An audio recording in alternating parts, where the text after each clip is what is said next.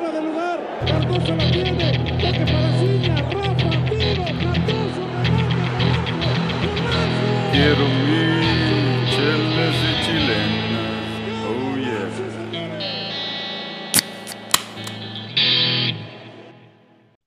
Hola y bienvenidos a Chelas y Chilenas. Les habla el Aldo aquí desde Denver, Colorado. Y hoy me estoy tomando una Mountain Wave American Pale Ale aquí de una cervecería local que está muy buena, se las recomiendo, es nueva. Eh, se llama Four. Eh, bueno, nos tomamos, como saben, no- nos tomamos un pequeño descanso. Em, tuvimos algunos integrantes que se fueron a al Mundial. Saludos al Arturo, al Beto y, y al Doug. Esperemos que, que les fue bien y, estoy seguro que pronto nos van a, contar de las historias de allá. Pero bueno, ya estamos de vuelta em, y estamos en, todo lo que va el Mundial y estamos ahorita en, en la ronda de eh, que es cuartos de final ahorita. Eh, ya se definieron algunos, pero eh, queríamos empezar, claro, em, voy a, aquí a, saludar a todos mis compañeros, pero hoy vamos a hablar de lo que fue eh, catalogado por muchos como el fracaso de la selección mexicana y también un, un pequeño, este, una, una sección también del Mundial. Eh, ¿por qué empezamos contigo, Dani? ¿cómo estás y qué te estás tomando? ¿Qué Aldo? ¿Cómo estás? Aquí saludos desde Oklahoma City. Ya me acabé la primera michelada, ahorita que hay una pausa, vamos por otra. Y pues todo bien, con, con sentimientos encontrados, este, feliz de estar de vuelta grabando, pero triste porque pues ya sabemos lo que pasó con México. Ya hablaremos de eso más adelante. Saludos a todos. Sale, sale. Ahora vamos a San Antonio con el AB. AB, ¿cómo estás y qué te estás tomando? ¿Qué onda, raza? Buenas noches. Este, aquí el AB desde San Antonio. Aquí, pues, pura caguama, güey. Andamos con una modelos, una modelo caguama. Este, ha estado muy, ¿cómo te diré? Muy fuerte, muy fuerte para mí estos últimos dos meses, güey. Este, con el América y, y la selección valiendo caca. Oye, pero Este, tu héroe, Memo Ochoa, haciendo bien buen papel, ¿eh? Pues sí, la verdad, sí, se la rifó. Este, pero el que me da pesadillas es Henry Martin, cabrón. El fuera, Bueno, el gol, el fuera de lugar y para, para, para avanzar a la final. Y luego acá el fuera de lugar para donde le da el pase el Chucky para que la meta el tercer gol también. güey. Güey, pero fue una sí, mamada, pues, güey, en los, en los dos, güey. Yo creo que Toluca, dos, bueno, ahorita, ahorita. ¿por qué no lo dejamos ahorita para, Sí. para ya el debate? Pero sí, claro, vamos a hablar de, de todo eso. Pero primero, antes que nada, eh, saludar, pasar a saludar a- desde la Ciudad de México eh, a mi carnal. ¿Cómo estás, Checo? ¿Qué te, qué te estás tomando? Hey, ¿qué onda, Brody? Aquí estoy tomándome un, un par de Kawasaki's Black. Modelo eh, de Lut para despedir a Japón que, y Corea que, que hoy se despiden del Mundial. Sí, sí, sí, pobres. Pero bueno, Les fue mejor que México. eso sí. Bueno, Especialmente Japón, güey. oye, y esos penales que fallaron. Pero bueno, primero vamos a hablar de lo que se llama la decepción nacional. Em, yo sé que nosotros pues somos los primeros que le echamos como mexicano, como, como buenos mexicanos le...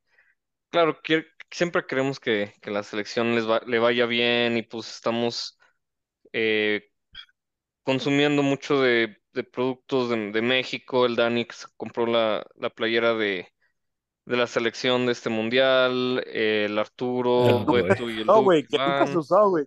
Nunca se usó el nunca se usó. Pero ya sabíamos, güey, ya sabíamos que no se iba a usar, que a mí me valió Bueno, mal. bueno, Dani, Te vieron la Dani cara, tenía Dani. esperanza, déjalo.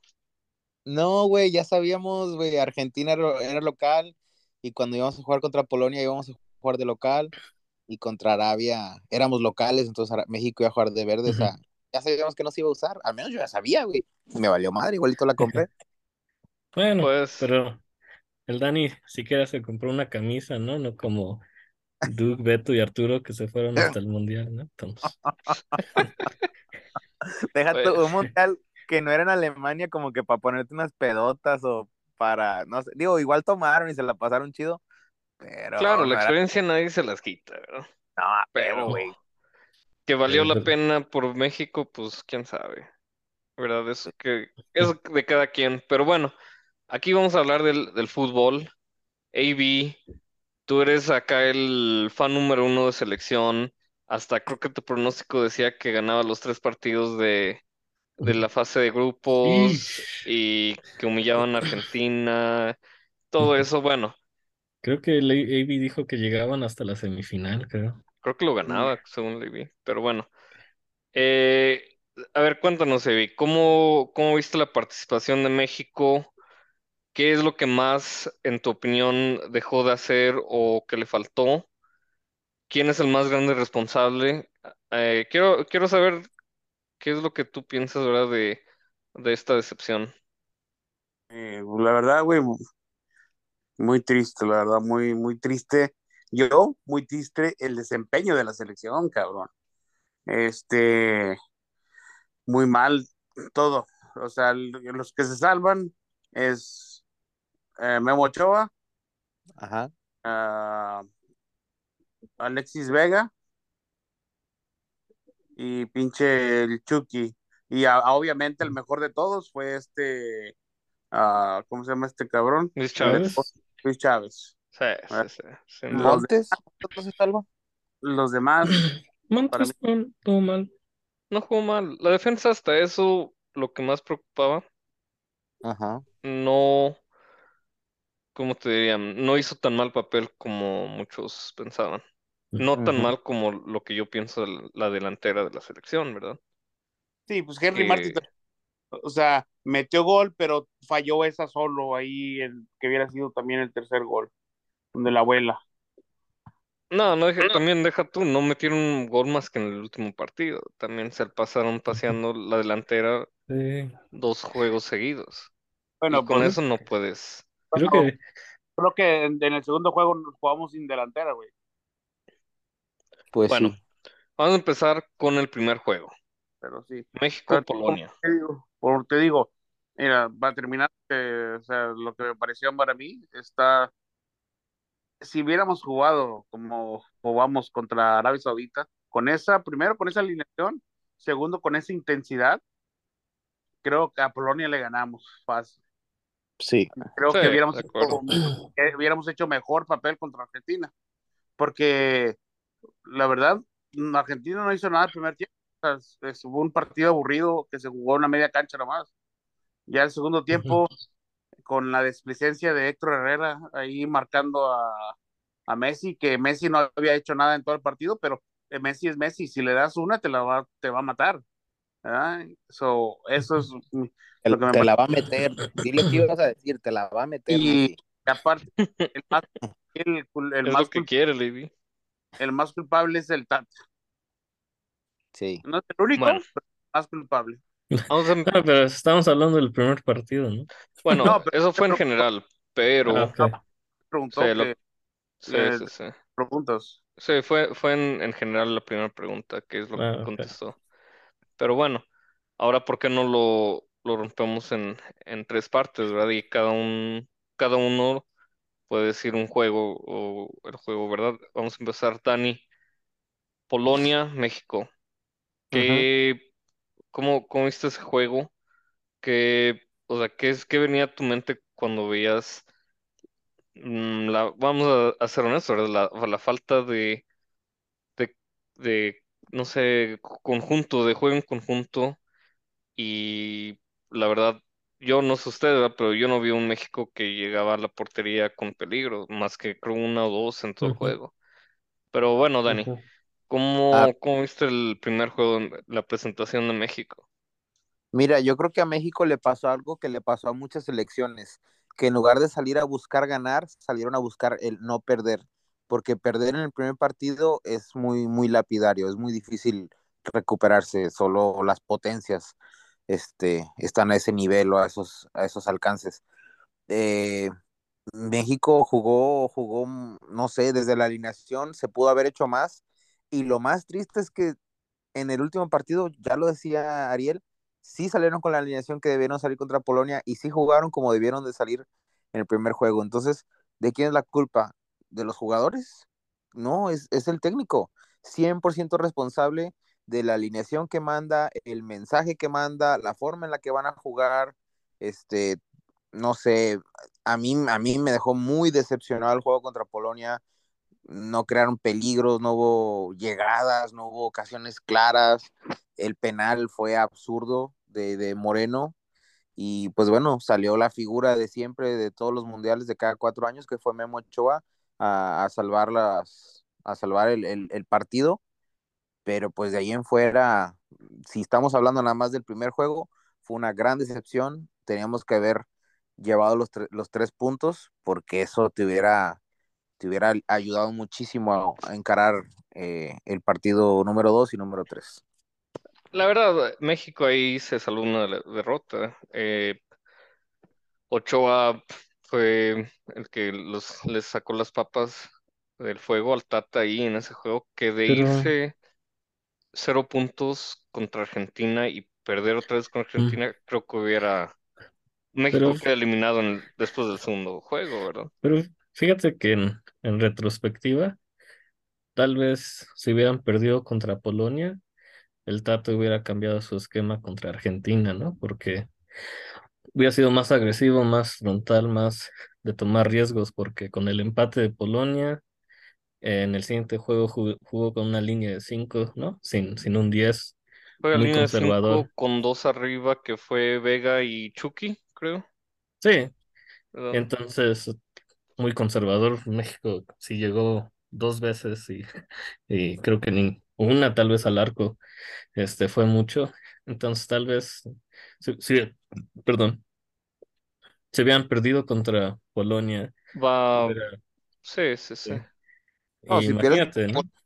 y sales a jugarle a tú a tú a Argentina, Argentina nos mete tres en el primer tiempo o en, o en todo el partido. pero, pero Espera, espera, México, México jugó bien, la- tuvo buena estrategia. A ver, ¿cómo le jugó Arabia a Argentina? Arabia aguantó, aguantó, aguantó, y en las dos que tuvo, pum, dos goles y listo. Pero le sí, jugó pero no, línea no jugó con línea de lugar. 5. O sea, No, bueno, Arabia no pero, jugó pero, pero México dice, a ver, y si, y si nos defendemos bien primero, y neutralizaron a Argentina por 62 minutos. El primer tiro a puerta argentina fue en el minuto 63 y fue gol porque le dieron tres metros a Messi.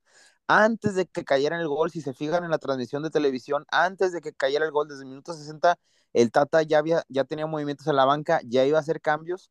¿Qué tipo de cambios iba a hacer? ¿Defensivos? ¿Para seguir defendiendo el 0-0? No, iba, iba a hacer cambios ofensivos para empezar a atacar, para jugar con la desesperación de Argentina. Era una estrategia muy inteligente de decir, no le puedo jugar al tú por tu Argentina porque me va a poner una chinga. Si me le voy a los golpes, voy a aguantar, los voy a desesperar, los voy a desesperar, meto el cambio al, al 60 y los ataco. Y, a, y, ahí ya va a haber espacios.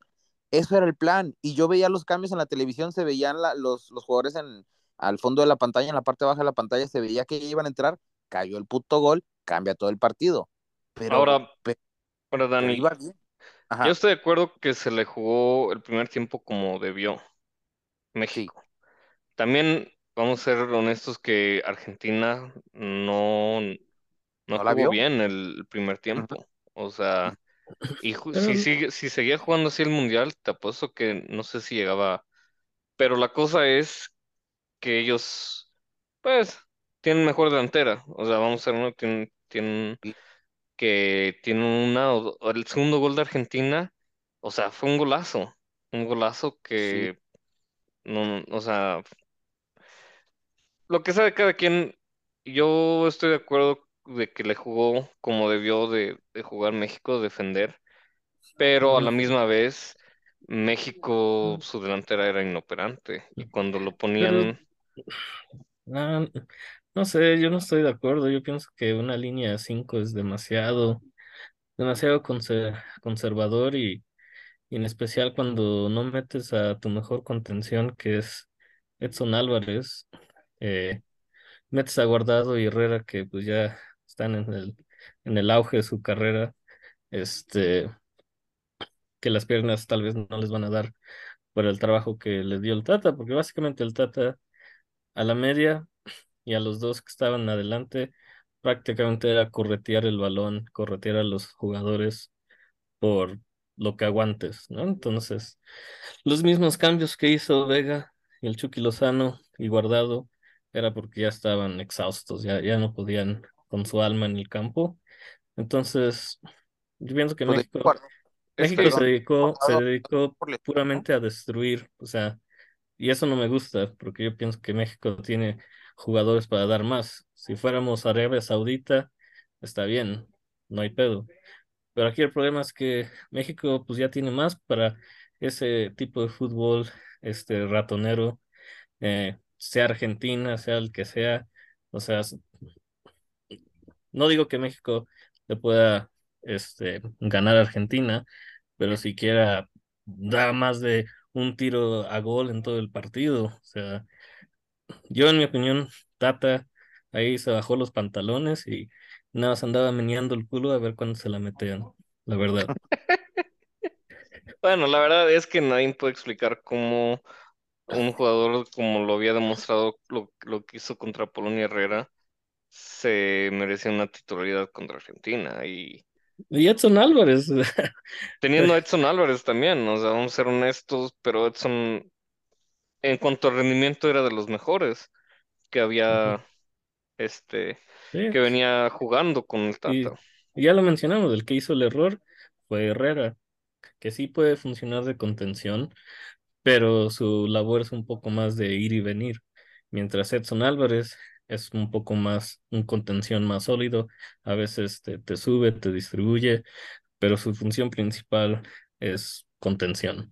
Y Entonces, es real, marcar. Y, y ne- necesitabas un marcador ahí porque estabas jugando con, contra Messi. O sea, sí, o sea, no andando, si le das una, te- o sea, la, la mete como quieras. O ahí ese es el error. Luego también ujú, con Guardado, ok.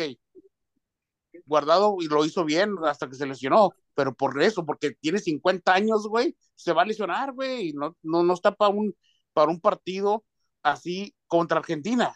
O sea, por, contra Polonia está bien, pero contra Argentina que tienes que jugar un partido perfecto, que tienes que ir con todo, cada balón, metes al güey más viejo que tienes y ujú, corres más riesgo a que se lesione. Sí, o, o sea, la verdad, Guardado hizo bien el tiempo que estuvo ahí, pero se tronó porque su edad ya le alcanzó, o sea, vamos a ser honestos. Y la cosa ahí es de que yo, yo pienso que Guardado hubiera sido mejor usado como cambio en el segundo tiempo para tranquilizar las cosas y empujar y gritar a la gente, ¿verdad? Sí, sí, ya que se habían cansado los argentinos, metes a Guardado, que tiene temple, ¿no? No, no es tal vez tan apresurado como los chavitos y poner orden táctico, confianza, todo eso. Entonces, yo también no sé por qué empezó Guardado, este, y Herrera, pues un poco más argumentos para Herrera, pero dejar fuera a Edson Álvarez se me hace un eso sí fue un error gravísimo. Eh, Contra Argentina y contra Polonia. Y es chistoso porque todos los técnicos tienen este, esta falla, ¿no? De que metes al bofo o metes a, este, a, a Aspe, ¿no? O sea, no, no sé qué, qué le pasan a los técnicos mexicanos que traes al Chiquis García. Bueno, bueno, se, pierde contra Chiquis. Argentina, que de hecho ese segundo gol influyó mucho en lo que pasa eh, en la clasificación de México, que de haber sido perder por uno, qué gran diferencia hubiera sido. Sí. Y es que eh, ese es el, el pedo, ¿no? Con ese planteamiento del Tata, te meten un gol, ya es muy difícil reaccionar, la moral se, se va por los suelos y, y el segundo gol, pues, una desatención de, de, de marca ahí, te, te clavan el segundo y, y ahora métele cuatro a Arabia Saudita, ¿no? sí, sí, sí. Y bueno, eh, ya habíamos hablado un poco del juego de Arabia Saudita, un juego donde México tenía, pues tenía que ganar por tres o cuatro goles, dependiendo de otros resultados. Pero México ya sabiendo básicamente lo que ju- lo- a lo que tenía que hacer, es donde, como creo que fue Daniel que dijo, o ahí vi que ahí es donde la, la selección, pues en mi opinión, llegó a su mejor este, funcionamiento. Pero la, esa es la cosa, que ye- en lugar, o sea, cuando es, solo cuando es necesario, es cuando el jugador mexicano se, se agranda o se trata, trata de salvar el resultado.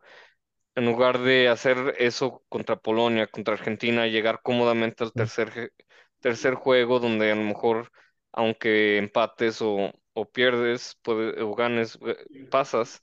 No, dejaron todo al final. Eh, el Tata cambia la alineación, mete a Orbelín Pineda, eh, a Edson Álvarez, creo que Chávez. Cha- Chávez, creo que Chávez venía jugando, ¿no? Ya. No, sí, o sea, ya no mete a Herrera, vamos a decirlo. Se saca a Herrera, Cambia mete a Edson. y a eh, Pineda. y, Orbil- y, Or- y a Pineda. Arriba juega con los tres que son Henry Martín, el Chucky y Alexis Vega. Y atrás la misma línea de cuatro que jugó contra Polonia, ¿no? Sí, este pues, se convierte en un equipo más dinámico, especialmente por Orbelín en lugar de Herrera. Ahorita Orbelín anda de buen momento en, en Grecia y siquiera se pisaba el área, Prus, Prus, eh, tuvo un, creo que un cabezazo ahí cerca de la portería que tuvo que atajar el defensa o el portero, pero siquiera pisaba el área, se mostraba con más peligro y atacaba en bloque con, con Lozano, Vega y Martín, ¿no? Entonces era como un, ahí como un falso nueve más o menos. Y yo creo que eso le dio mucho más dinámica y profundidad y, y comunicación a la- al bloque adelantero, porque creo que en los otros juegos con Herrera prácticamente nada más era Vega, Lozano y Martín los que, los que llegaban a ofender y se volvía muy predecible el Sí, sí, sí, partido, o sea. el juego. Y con Orbelín Pineda ya podían agregarse más en bloque y también Gallardo y Sánchez a veces eh, llegando por ahí, Luis Chávez se animaba un poco más, se, se vio un, un equipo muy, muy diferente al ataque a comparación cuando estaba Herrera, en mi opinión. Sí, no, eh, y fíjate que lo que son las cosas. México va al, al medio tiempo 0-0 aún.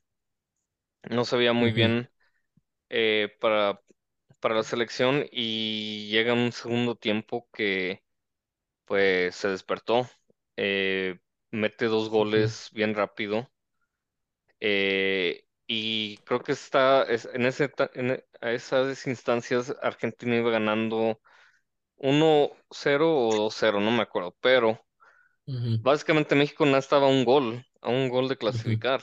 Bueno, y no recibir, ¿verdad? Claro, Porque claro.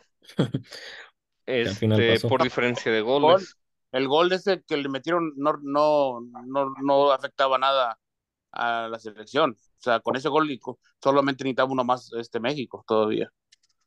Ah, Eh, no, porque la Mm, Sí. diferencia de gol era lo No, que no, llevó no, al desempate, ¿no? no, no, no.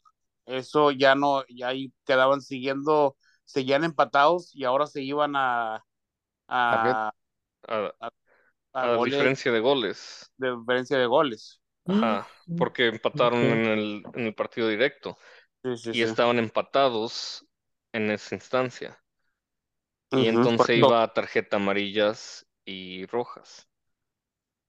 sí, como, co- por eso, pero no, no tenía, no afectaban en nada eso, lo que el gol de ellos. El, México todavía seguían necesitando un solo gol. No, pero si Arabia, No, están hablando del gol Ah, que recibió Mm, con, de Arabia. No, Jimmy, Jimmy mandó la nota, güey, ahí en el, en el grupo. pero si el primer criterio de desempate antes de las tarjetas y eso es diferencia de goles, Evi, tú al recibir un gol cambia tu diferencia negativamente, ¿verdad? Mm, estoy viendo cómo quedó el grupo y Polonia con cero y México con menos uno. Por eso, si, si México no hubiera recibido gol de Arabia, Polonia y México estarían en ceros.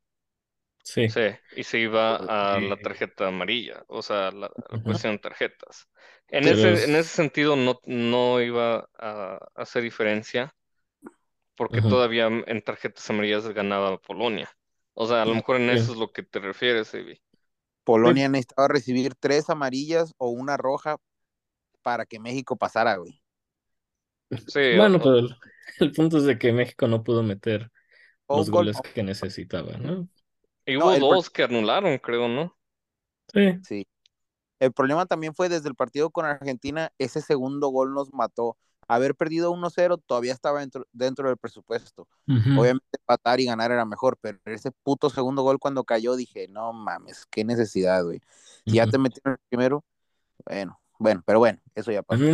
También está la anécdota de que creo que Messi falló un penal contra Polonia y Oh, Polonia Ah, sacó, sí, sí, güey, sacó Sí, sí, sí. un- uno en la línea, ¿no? Uno que, sí. que por Bueno, un volado pudo haber sido 4-0 de Argentina en lugar de 2-0, pero pues eso ya no importa.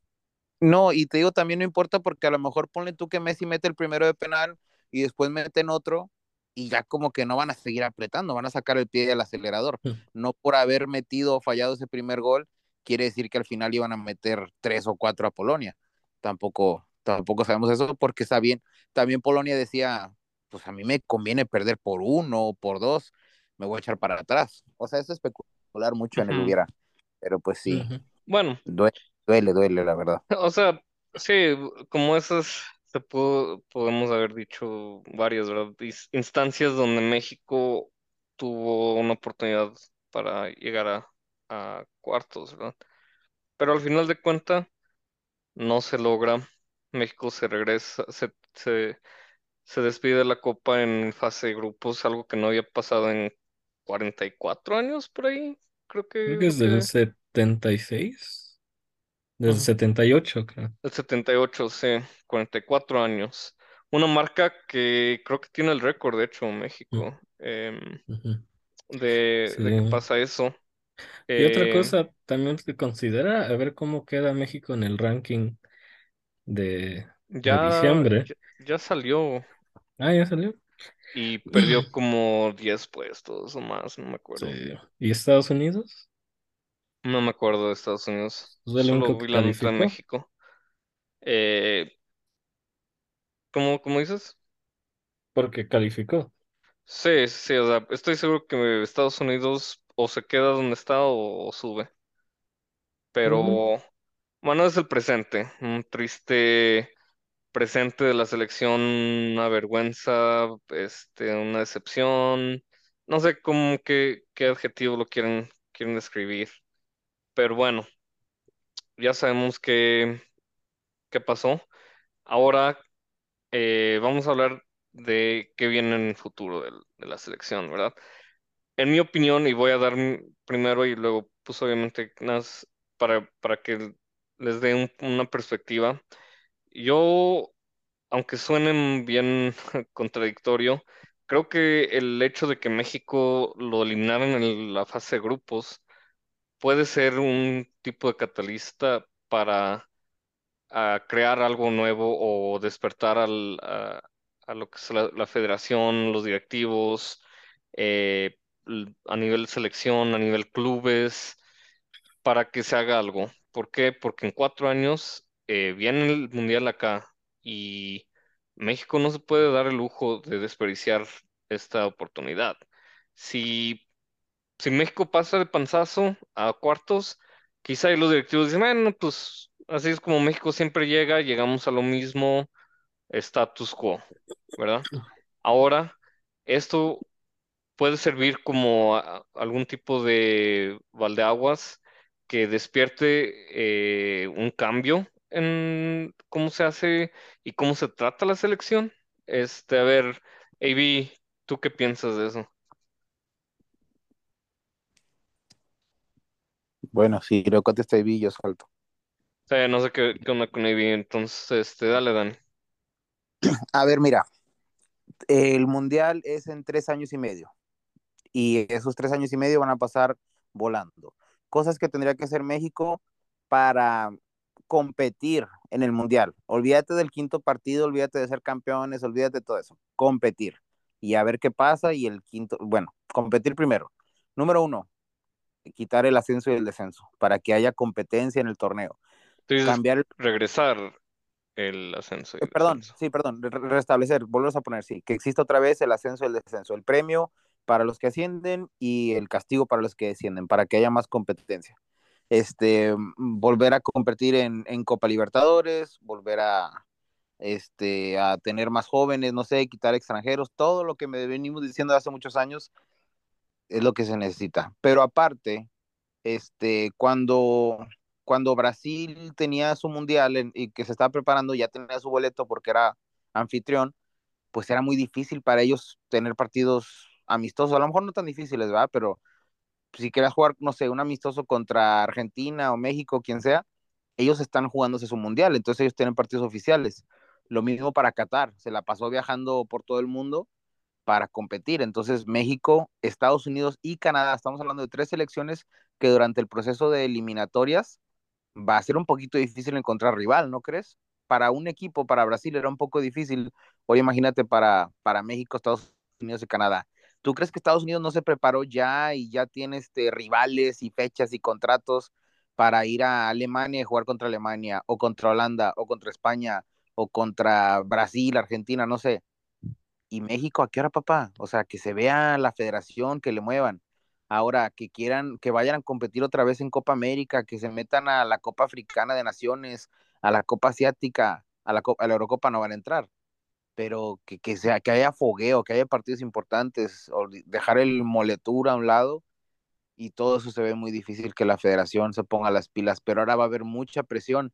Hay gente que sí quiere hacer las cosas bien, hay directivos que sí quieren hacer las cosas bien, hay dueños de equipos que sí quieren hacer las cosas bien, hay técnicos, o sea, hay mucha gente. Me he dado cuenta ahora que existen los, los podcasts y los canales de YouTube, tenemos más acceso a la información y podemos escuchar a personas en el medio hablando y, dando opiniones y diciendo de las cosas que se han hecho bien hasta ahora. Entonces, pues ojalá que ahora sea unánime y que no quieran hacer un papelón y un ridículo como el que hicimos en esta, en esta copa. Bueno, eh, yo estoy de acuerdo en el sentido que tiene que pasar algo.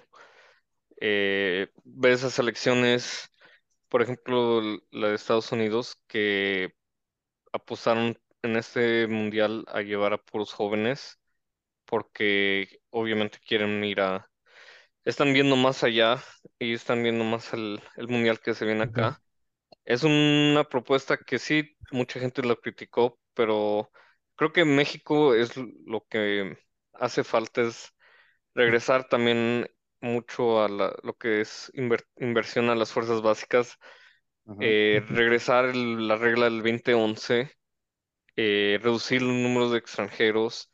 eh, y también, ¿sabes qué, Dani? Algo que quizá no mucha gente es, debe de haber un sistema de apoyo de parte de la federación a los clubes. En, claro, esto lo, lo había mencionado, creo que fue Ricardo Peláez Sí, eh, en el cual se le, eh, se le da un premio económico a los clubes por llevar a jugadores a Europa. Exacto. Eh, Pero, y, bueno, continúa. O eh, a una liga extranjera de mejor nivel que México, ¿verdad? Oh, claro. Porque al final de cuentas, tú sabes lo que, lo que va a pasar. Sí, van a, van a todos alzar las manos y decir, tiene que cambiar algo, tiene que cambiar algo. Y el minuto en que vean que eso les va a lastimar sus bolsillos, ¿sabes lo que va a pasar? Se van a, van a deshacer de todo, todo ese entusiasmo por ver a la selección eh, brillar. Pues sí. El, el caso muy concreto de Luis Chávez, ¿no? Juega en Pachuca, ¿no? Y, y, lo, y Pachuca lo quiere vender por, no sé, 20 o 30 millones, y a lo mejor el Betis o quien sea va a venir y decir, oye, yo te ofrezco, no sé, 8, 10, pues está bien que la Federación Mexicana diga, nos conviene a nosotros como federación que los mexicanos salgan a competir a las mejores ligas. Pachuca, acéptale los ocho que te ofrece el Betis y nosotros ponemos otros ocho. Órale, cabrón. Y ahí sí que, No, hagan, pinches, no. sí que hagan pinches partidos moleros pendejos donde, donde se hacen un chingo de dinero y que por un puto proceso mundialista, aunque sea, hagan las cosas bien. Ah, Imagínate eso no, eso no lo, no lo puedes hacer, Dani. En México no lo puedes hacer porque se presta mucho a la corrupción.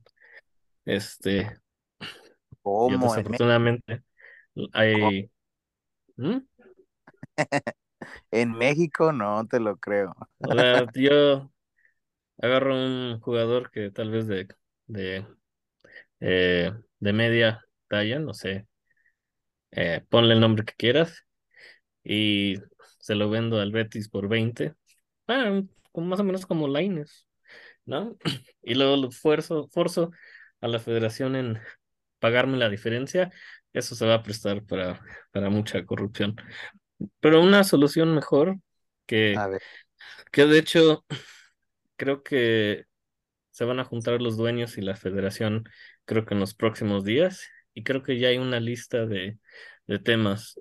Y hablando de este tema en específico, de poner un límite al, a la cifra de la transacción eh, dentro de, de la, de la liga. Entonces, por ejemplo, ya no puedes vender a Vega en 10 millones, el límite, ponle tú 6 millones. So, sea el jugador que sea, el, el cap va a ser 6 millones, ¿no? Y si lo quieres Ajá. vender al extranjero, pues ahí ya no hay cap. Si tú lo quieres vender al Betis en 7 o en 5, pues ahí ya es tu, tu, tu cuete. Pero si Monterrey le quiere vender un jugador a Chivas, el límite son 6, ¿no? Entonces, poner un cap, ¿no? Para que no se den estas cosas de que, que hay jugadores en la liga que, que no se van a Europa porque internamente están valuados en 10, 15 millones, ¿no? Que el límite es 6 y ahí es un punto de referencia para, para el extranjero, ¿no? De que mínimo todos los jugadores valen 6 millones, puedes pagar un poco menos, puedes negociar carta, puedes negociar este, pagos en plazos, pero poner ahí un límite de, de precio en, en los futbolistas de la Liga MX. Pues sí, me parece también Pues, una muy buena idea. el único problema que veo con eso es eh, que los jugadores en sí, si saben que no pueden co- costar más de X cantidad, dicen por qué le echo más ganas. No, porque tienes más chances de irte al extranjero. O sea, si tu máximo valor es 6 millones, tal vez lo, lo que estaría pagando un club extranjero extra es por especulación, ¿no? Porque tienen fe de que vales los 6 millones y vas a tener plusvalía, ¿no? Y los equipos de México, o bueno, el equipo que lo formó se queda con un parte de, de, de la carta, ¿no? Entonces, tal vez lo vendes al Europa en 10 millones y el club se queda con un milloncito aquí, un milloncito allá, ¿no? Entonces, Bueno, es una sí. solución. No Es- sé. Está mejor que el sistema que tenemos ahorita, ¿no? Porque nadie está saliendo cosa Europa. es mejor que lo que tenemos ahorita, Sí. O sea, si donde quieres ofrecer una solución, ¿no? Que, que ahorita al momento no, no hay ninguna. Este, también quería mencionar otros de estos puntos que, que creo se van a platicar. Este, sí, antes de, antes de que hagas eso, em, creo que me estabas diciendo de recientemente hubo un, un tipo de demanda, ¿no? Una petición de parte eh, de los dueños a la federación. ¿Puedes de- sí, decirnos un poco más de qué onda con eso? sí, o sea, se van a juntar la Femex Food y, y la Liga BBVA, la Liga Mexicana, pues, para pues ver qué pedo, ¿no? Porque obviamente el fracaso afecta a todos, ¿no? No, no, no nada más a, a la Femex Food, sino los clubes también están preocupados. Entonces, sí, van a hacer una lista de, de temas que mejorar, tal vez reformar en la próxima junta de, de dueños, que por cierto, creo que seguramente el Tata se va. Y Ah, dependiendo de el los Tata ya, ya compromisos, renunció. Ya, ya se fue. No, bueno, sí. Este, eh, ahorita lo que queda en por medio es eh, qué va a pasar, qué va a pasar con las personas en la Femex Food, ¿no? John de Luisa, Arriola, este, Ordiales, todo ese séquito de, de, de personas en la Femex Food. Los dueños van a decidir qué van a hacer con ellos. Entonces, si, si son inteligentes, los de la Femex Food van a tener que hacer compromisos, ¿no? Porque si no, los dueños pues los van a sacar. La verdad, si tuvieran un poco de dignidad, se hubieran ya salido Sí, pero es dinero fácil, o sea, es un trabajo fácil. O sea, en, su punto de vista, nada más tienen que ponerse un saco y salir a dar unas conferen- eh, conferencias de prensa y dejar que los, la gente en el, en el, en el fondo, ¿no? Eh, los títeres, los títer, titirites, I don't know, puppet masters, que jalen los, los, los, las cuerdas, ¿no? Entonces, este, hay unos puntos muy interesantes que yo creo que, que se van a tocar en ese, en ese, en esa Bueno, reunión. La primera es este que los derechos de televisión y comerciali- comercial- comercialización de la selección mexicana sea también equitativo para los clubes, ¿no? Entonces, eh, em, que no nada más sea negocio de la, de la Femex Food, sino que parte de esos ingresos de patrocinadores que siempre vemos en la tele, que parte de eso también eh, se le llegue a los clubes, ¿no? Para que ellos puedan invertirlo, por ejemplo, en fuerzas básicas. Eh, hablando de la televisión, que sea un contrato colectivo entre los clubes y las televisoras. Entonces ya no tenemos de que, ¿no? Que, que el cada Querétaro quien San negocia con la televisora que quiera. Sí, ¿no? Y el Querétaro San Luis nunca lo pasan en México porque ninguna televisora quiere, quiere ese, ese juego, ¿no? O sea, que todo se haga colectivo. Estos son todos los partidos, los quieres, no los quieres, cuánto nos das. Y ahí el- los clubes se reparten parejo, ¿no? Entonces ya no hay de que el América Chivas vale más que el San Luis Querétaro, ¿no? O sea, es todo o nada y ahí cada quien se, se agarra su tajada del, del pastel. Otra vez hablando de limitar los extranjeros, eso ya lo, lo platicamos. Este, otra cosa interesantes es de que solo se ponga gente de fútbol en la Femex Food. O sea, si no, tú, si no tienes ninguna preparación con el fútbol, como ahorita está Mikel Arriola, que era un, un candidato del PRI, no tiene nada que ver con el fútbol o el deporte, pero ahí está, ¿no? Obviamente por razones Eso políticas, se me hace buena, buen, o sea, buen, un cambio, porque muchas veces ni saben qué están haciendo y Sí, se es, y es dejan guiar por, por cualquiera. Em, Sí, como Mikel Arreo, ¿tú crees que le está haciendo decisiones? Nah, John de Luisa le está diciendo qué hacer. Y nada más está ahí para llenar un puesto, ¿no? sí. Y también la gente que mete a su primo, a su, su sobrino, ¿no? Ahí en la Femex Food. Obviamente el regreso del ascenso y descenso. Algo muy interesante, regresar a la Copa América, Copa Libertadores y Copa Sudamericana, que Sí, sí, sí.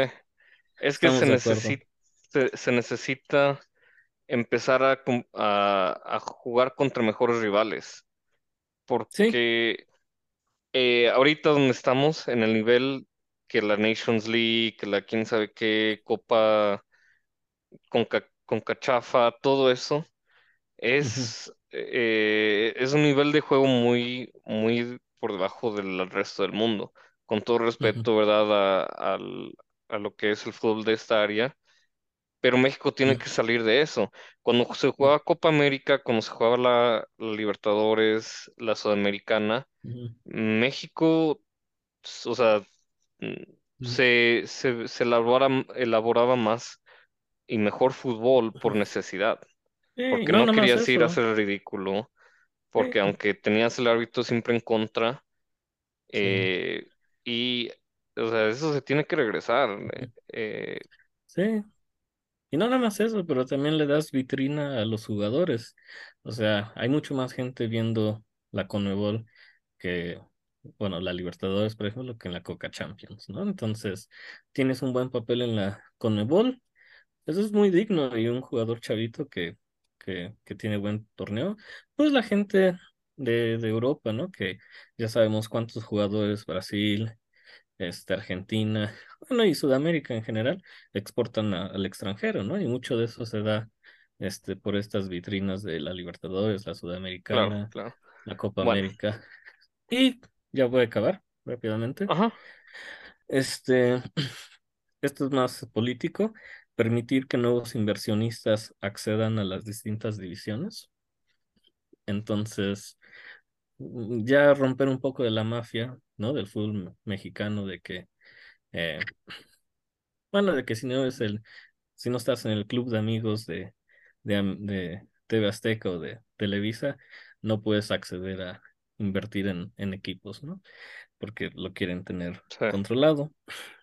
Y el otro, obligar que el dinero de las televisoras se vaya a fuerzas básicas. No todo el dinero, pero parte del dinero se destine, no sé, un 50%, 40%, no sé, que todo ese dinero se, se reinvierte en las fuerzas básicas. Y como, como todos los clubes van a tener una tajada pareja, no hay excusa para que el San Luis diga, ah, es que el América tiene más dinero que yo, ¿no? Porque de ese mismo dinero de la televisora eh, se va a destinar a las fuerzas básicas. Entonces ya no hay excusa para que los equipos no, no tengan fuerzas básicas porque todos van a tener el mismo dinero para invertirlo en, lo mínimo. Entonces, se me hacen unas cosas que pueden ser muy beneficiosas para, para el siguiente mundial, porque si no, vamos a hacer ridículo como Qatar, México como sede y quedarse en grupos. Creo que no puede pasar eso.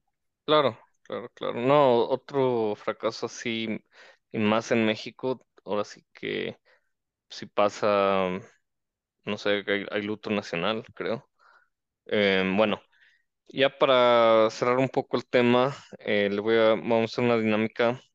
Eh, quiero que me digan para ustedes quién es, si hay una persona o un grupo de personas que más tiene la responsabilidad de este fracaso y que me digan una cosa de, puede ser lo que acabamos de hablar o, algo diferente, que sería lo más importante que debe de cambiar, ya sea a nivel liga o a nivel federación, para que México trascienda. Eh, vamos primero contigo, Ivy. Eh, para ti, ¿quién o cuál identidad es la más responsable y qué es el mejor cambio que puede hacer eh, directivo o a nivel fútbol? Yo creo que tiene que haber una limpia, una O sea, de todos son responsables No, o eso es lo que más se debe cambiar.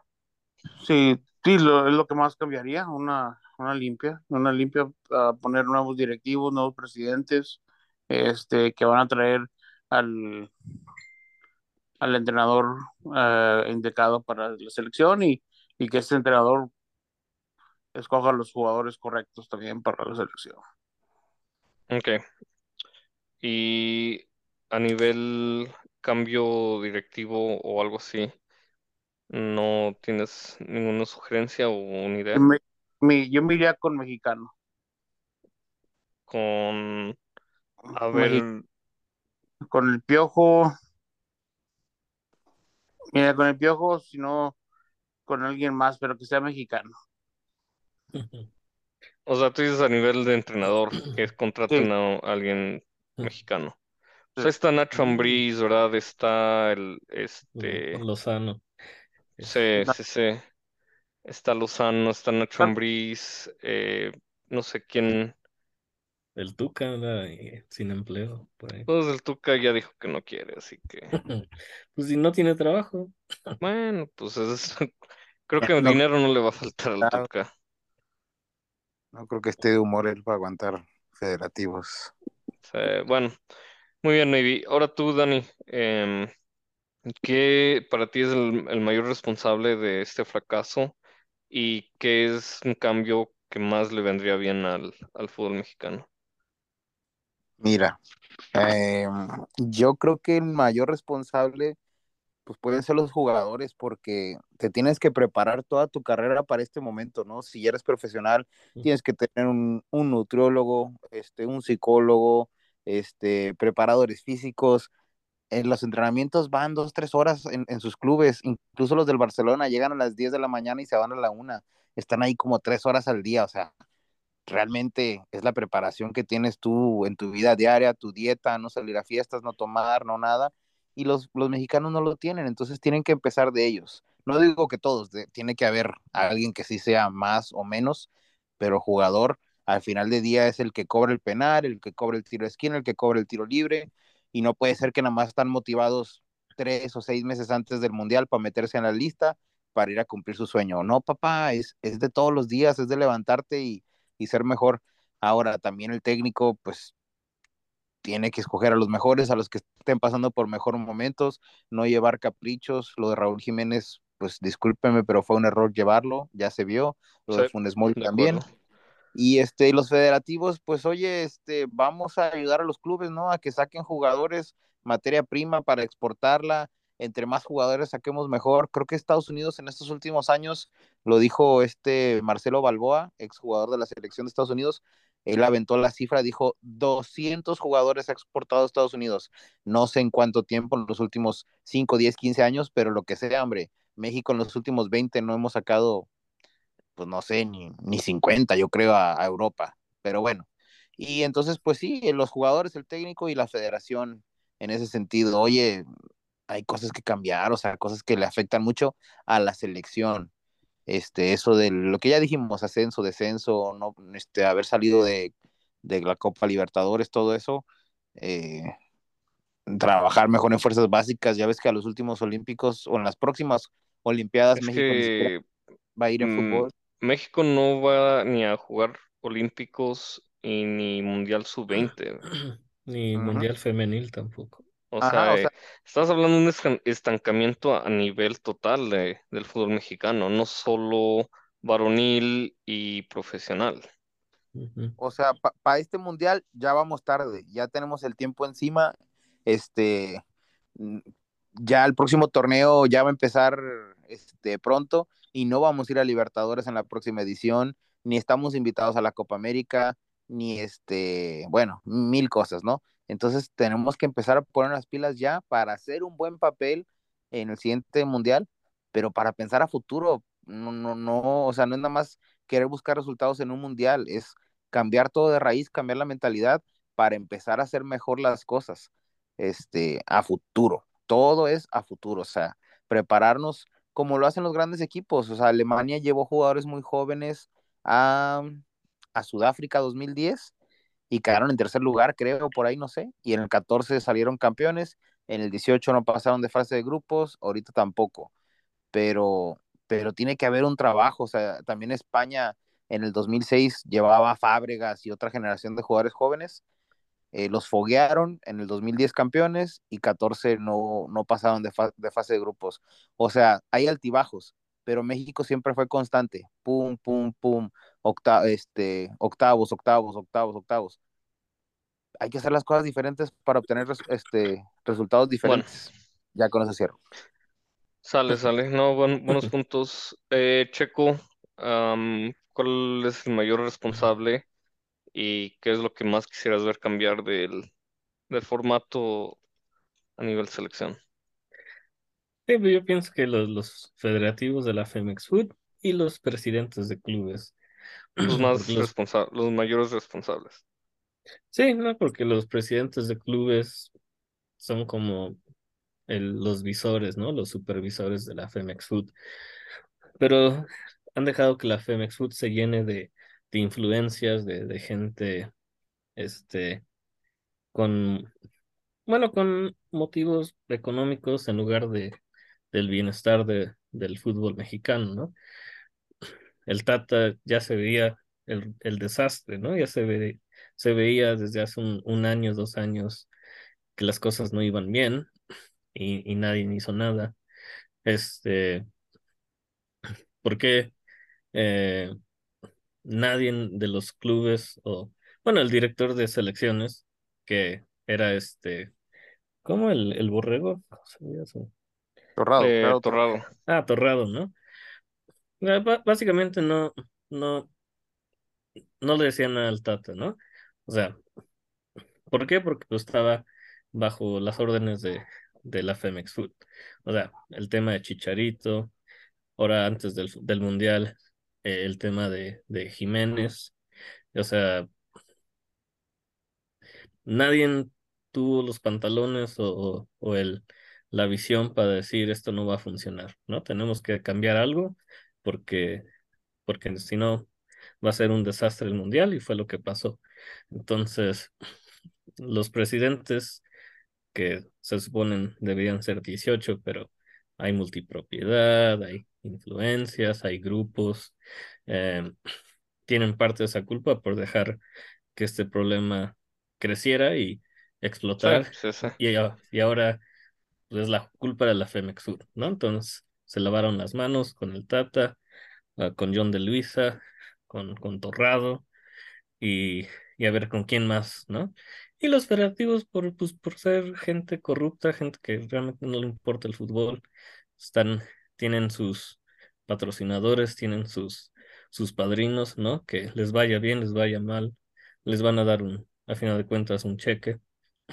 Entonces, solo están ahí, pues de títeres. Entonces, si no hay una reforma, una revolución en esos aspectos, pues los cambios son muy lentos, ¿no? Al, al, nivel que dijo Dani, que las otras elecciones se mueven en cuatro años. México se está moviendo como, como caracol, ¿no? Como una, como una babosa. Saludos a, pero las Party babosas Slug. avanzan, las babosas de Pereira avanzan hacia adelante, México no avanza para Al menos que vayan hacia arriba, porque tal vez se resbalan hacia abajo, pero. pero de México va muy lento. Eh, Y- sí, sí, sí, sí. Y el cambio, pues, el cambio te dijo de. Hay muchas cosas que se tienen que cambiar. Entonces, no, no las puedo mencionar así como cuál es la más Bueno. importante. O sea, hay muchas cosas, sí. Pero los dueños y los federativos tiene que haber ahí una reforma, una revolución, porque si no, pues vamos a seguir igual. Bueno, pues muy bien. Para mí, mayor responsable, eh, estoy de acuerdo que es la federación, porque ellos pusieron ahí al Tata. El Tata, por, por cómo es, no, la verdad no convocó a los jugadores correctos a este mundial, en, en mi opinión y en la opinión de muchos, ¿verdad? Que siguen el Ujú. fútbol. Nunca se empapó del fútbol, nunca fue, a- iba a los juegos, ni, ni iba a los Juegos de México en la Liga Mexicana, perdón. Iba a los de Newell's Old Boys, ahí lo veías cada fin de semana Sí, en el y ahí está bien, eso, es- eso es su decisión como, como director técnico, pero ahí es donde la federación debió de decirle, ¿sabes qué, Tata? Que tienes que tomar este, ese trabajo, este, ¿cómo se En llama? serio. En serio, y no te vamos a permitir esto, vas a ir a todos los juegos de selección, vas a ir a ver al- a los juegos de la liga, Sí. los que más puedas, Sí. vas a Al Atlas, empaparte. creo que nunca lo vi en un juego del Atlas y que eran bicampeones. Sí, sí, sí, o sea, y, y, y dices tú, bueno, eso es culpa del Tata y todo eso. No, ahí el problema es el que lo dejó hacer eso. Y así como cualquier niño que se porta mal y tiene consecuencias, así debe de ser. ¿Sabes qué? Yo creo que en Estados Unidos hace lo mismo Berhalter y lo corren. Así de, de rápido lo corren. No, pues cualquier selección, yo creo. ¿no? O sea, por ejemplo, el de Arabia Saudita, ¿tú crees que desde Francia iba a poder dirigir a Arabia Saudita para ganarle a Argentina? Claro, O sea, claro, o sea. No. Entonces yo digo que ahí la federación y los federativos tuvieron más culpa por no lo que no hicieron, sino lo que dejaron de hacer. Eh, y el cambio para mí más grande, y es algo que no se va a ver- no se ve o no se va a ver dentro de mucho, pero es el regreso a la inversión de los equipos a fuerzas básicas y la regla 2011. Porque todo empieza con la juventud. No hay futuro sin eso. Y sí, a lo mejor y muchos de, esos no impactan en tres años y medio eh, la Copa del Mundo, pero se necesita regresar a eso, a los equipos como Pumas, como Atlas, Chivas, eh, recientemente América, Pachuca, que le invertían y le siguen muchos o algunos, muy pocos siguen invirtiendo en fuerzas básicas ¿qué nos da a los jugadores de la clase que siempre estamos aquí diciendo, ah, es que no hay un Ramón Ramírez como antes, un Rafa Márquez, que un Pavel Pardo? Pues ¿de dónde creen que salieron, señores? O sea, vamos a ser honestos, fue porque en esos equipos, en esa generación y en ese punto de, de, de la historia de ese club, se invirtió en scouts, en, en buscar talento, en, en las fuerzas básicas, porque te aseguro que si esa generación que salió del 98, del 2002, sale ahorita, muchos de ellos ahorita estuvieran en Europa, porque ya se avanzó más y se globalizó más el fútbol. Bueno, en mi opinión, creo que las fuerzas básicas, la regla, la regla 2011, eh, y también de acuerdo en, la más límites de extranjeros. No porque yo sea malinchista o no reconozca el talento de los extranjeros, simplemente pienso que eh, la Liga, Mex- la Liga Mexicana ahorita ya se ha, se ha, este, se ha hecho muy comercial y ya nada más los clubes van a, a tratar de comprar a alguien en lugar de, de tratar de invertir en, en lo que tienen ahorita. Pero bueno. Sí, nada más para agregarle eso, o sea, que tal vez pongan eh, otra vez un límite de cifras para los juveniles, ¿no? O sea, por eso los europeos se van a África, se van a Asia, se van a Sudamérica, se van a Estados Unidos, porque pues, el, el precio de, del futbolista joven mexicano está por las nubes, ¿no? O sea, o sea, con un Luis Chávez me puedo comprar dos o tres jugadores que, que voy a especular, ¿no? Entonces, ah, también que no se, no se la jalen con, con el precio del futbolista mexicano, no, no es tan caro como lo pintan. Sí, y el subir el precio a un jugador así es malo también para el jugador porque tiene más presión en cuanto llegas a un nuevo club a demostrar algo. ¿Qué pasó con Lainez? ¿Qué pasó con eh, que mm, no sé, muchos, muchos también Bueno, que Lainez es el ejemplo, ¿no? llegan Jiménez y también en su momento cuando llegó al Atlético no, no la rompió, ¿no? sí, y lo quieren des- y se quieren El, deshacerlo luego regresarlo a el México Kikín, el Kikín Fonseca, porque ish, pagaron una cantidad exorbitante. Llegan y pues obviamente no es lo que val- no es lo que valía el jugador y los entrenadores se enojan y pues en dos meses están de vuelta en, en México, es la triste realidad, pero bueno.